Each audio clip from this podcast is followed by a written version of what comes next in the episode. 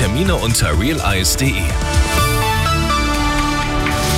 Es ist 8 Uhr, ich bin Stefan Schütz. Guten Morgen. Es ist die gefährlichste Mission der Marine in der Geschichte der Bundeswehr, der Einsatz der Fregatte Hessen im Roten Meer.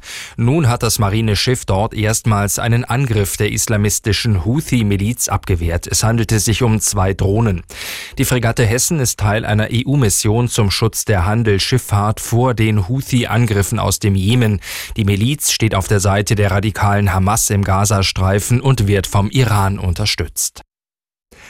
Bäuerinnen und Bauern sollen in Zukunft weniger mit Bürokratie zu kämpfen haben. Das versprach Bundeskanzler Scholz bei einem Bürgergespräch in Baden-Württemberg. Wer Geld vom Staat will, muss weiterhin Formulare ausfüllen, so der Kanzler. Aber es soll weniger Pflichten geben, etwas zu dokumentieren und generell weniger Vorschriften. Die Politik versuche den Landwirtinnen und Landwirten da schon entgegenzukommen. Und bald könnte auch künstliche Intelligenz dabei helfen, Bürokratie abzubauen, hofft Scholz. Seit Wochen protestieren Bauern in Deutschland und anderen EU-Ländern gegen die Agrarpolitik der Regierungen.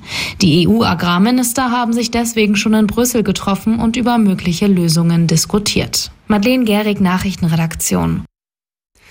Der frühere US-Präsident Trump hat die Vorwahl zur Präsidentschaftskandidatur der Republikaner im Bundesstaat Michigan wie erwartet gewonnen. Das berichten die US-Sender CNN und NBC unter Berufung auf eigene Prognosen.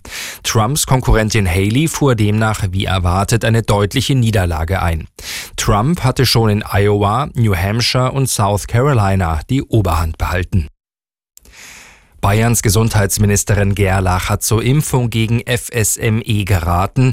Es ist eine von Zecken übertragene entzündliche Erkrankung des Gehirns oder der Hirnhäute.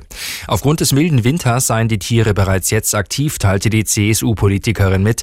Sie fügte hinzu, dass nur gut 20 Prozent der Erwachsenen im Freistaat gegen FSME geimpft seien. Bei den Schulanfängern seien es etwa 37 Prozent. Es ist